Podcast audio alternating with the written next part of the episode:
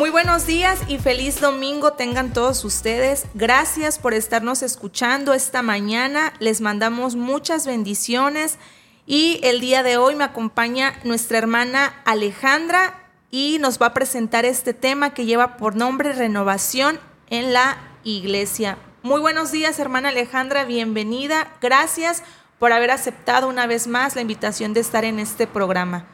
Hola Rosy, buenos días.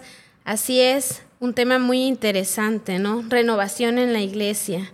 Eh, no, gracias a ti por, porque pues una vez más puedo compartir y hablar sobre la palabra de Dios, ¿no? Eh, vamos a, comenzar con un pasaje bíblico, como siempre les digo, en Juan 15:7, que dice: Si permaneces en mí y mis palabras permanecen en vosotros, pedid todo lo que queréis y os será hecho.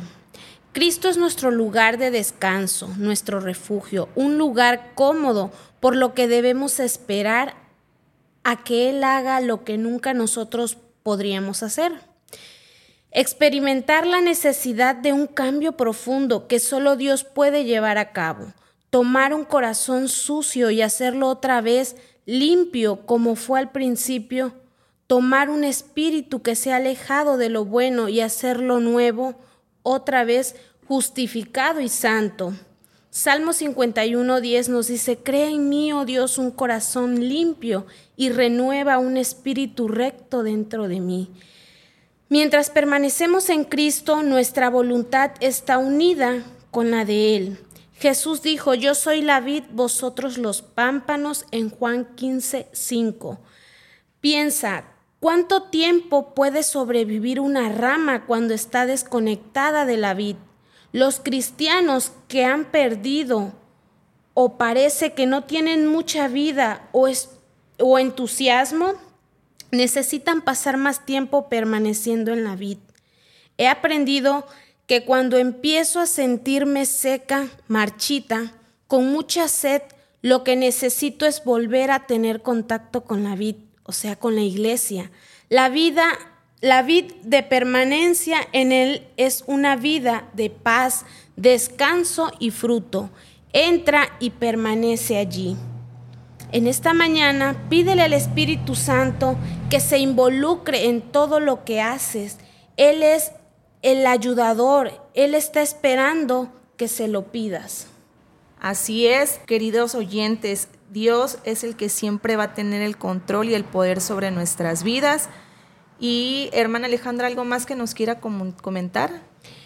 Eh, yo me siento muy agradecida con el Señor porque en este tiempo que llevo, la iglesia ha sido parte del desarrollo, de mi desarrollo, y le doy gracias a cada uno de, de mis hermanos de la congregación, a los pastores, porque tenemos unos pastores excelentes que creo que cuando ven que sus ovejitas ahí están, ellos están detrás de ellas, ¿no? Y pues ahora sí que cada quien debemos de tener esa relación con Dios, esa comunión, ¿no?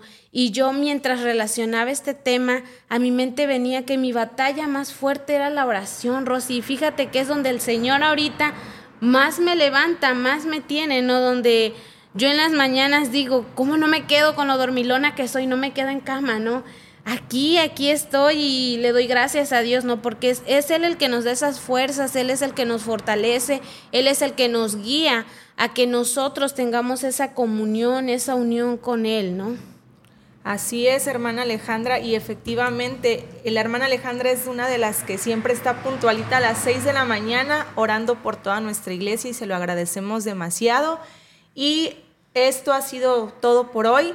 Este tema deseamos de todo corazón que llegue a sus vidas, que sea de bendición para ellas, para usted, para su familia y les agradecemos, no nos cansamos de agradecerles siempre por estarnos escuchando.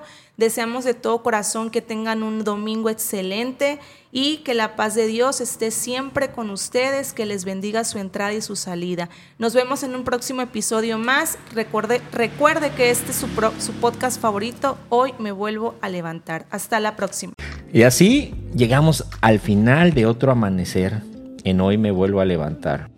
Recuerda, cada nuevo día es una oportunidad para levantarte, renovarte y acercarte más a Cristo. No importa lo que te espere hoy, siempre hay esperanza en Jesús. Te invitamos a que compartas este podcast con quienes te rodean. Juntos podemos construir una comunidad que encuentra inspiración y fuerza en la palabra de Dios. Si te ha llegado el mensaje de hoy, toma un momento para orar, abre tu Biblia y permite que la presencia de Jesús ilumine tu día. Sobre todo, recuerda que cada mañana es una nueva oportunidad para levantarte con Jesús a tu lado. Mantente fuerte en la fe y deja que su amor te guíe en cada paso. Gracias por ser parte de esta comunidad matutina. Nos encontraremos nuevamente mañana con un nuevo amanecer de Hoy me vuelvo a levantar. Que tengas un día lleno de paz y bendiciones.